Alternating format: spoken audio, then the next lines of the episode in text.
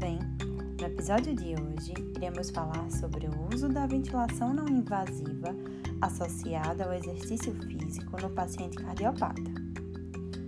Pacientes com insuficiência cardíaca crônica apresentam reduzida tolerância ao exercício físico como principal desfecho da doença. Isso ocorre devido não somente a causas cardíacas, como também pela disfunção muscular respiratória e apendicular.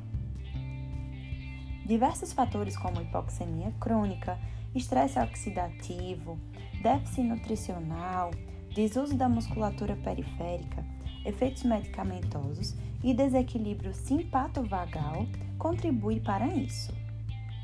Neste sentido, a redução da tolerância ao exercício físico pode ser atribuída a uma distribuição do fluxo sanguíneo para a musculatura ventilatória como consequência do aumento do trabalho e dos metabólitos nessa musculatura, que levaram a uma maior resposta vasoconstritora simpática nos músculos periféricos, cuja eficiência metabólica é comprometida pelo menor aporte sanguíneo.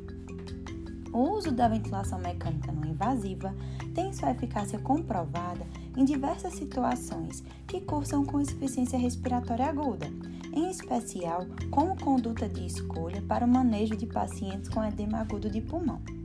A pressão positiva diminui o chante pulmonar através da expansão de alvéolos colapsados, consequentemente melhorando a troca gasosa e a oxigenação dos tecidos. A ventilação mecânica não invasiva também diminui a pressão transmural do ventrículo esquerdo após carga e, consequentemente, melhora o débito cardíaco.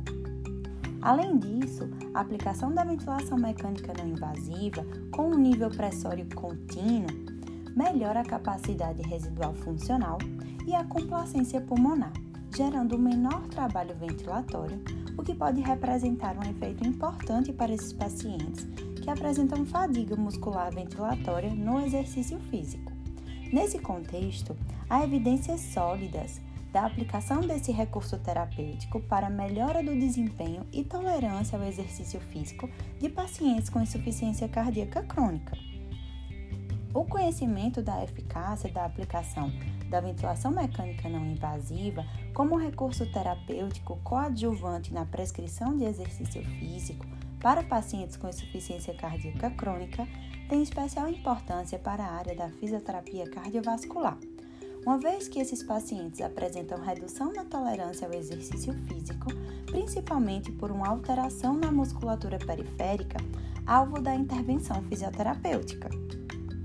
Neste sentido, desde que criteriosamente avaliado, recomendado e monitorizado, os pacientes podem se beneficiar da concomitância da ventilação mecânica não invasiva e exercício físico no processo de reabilitação cardiovascular prescrito pelo fisioterapeuta. Então é isso, gente. Até semana que vem.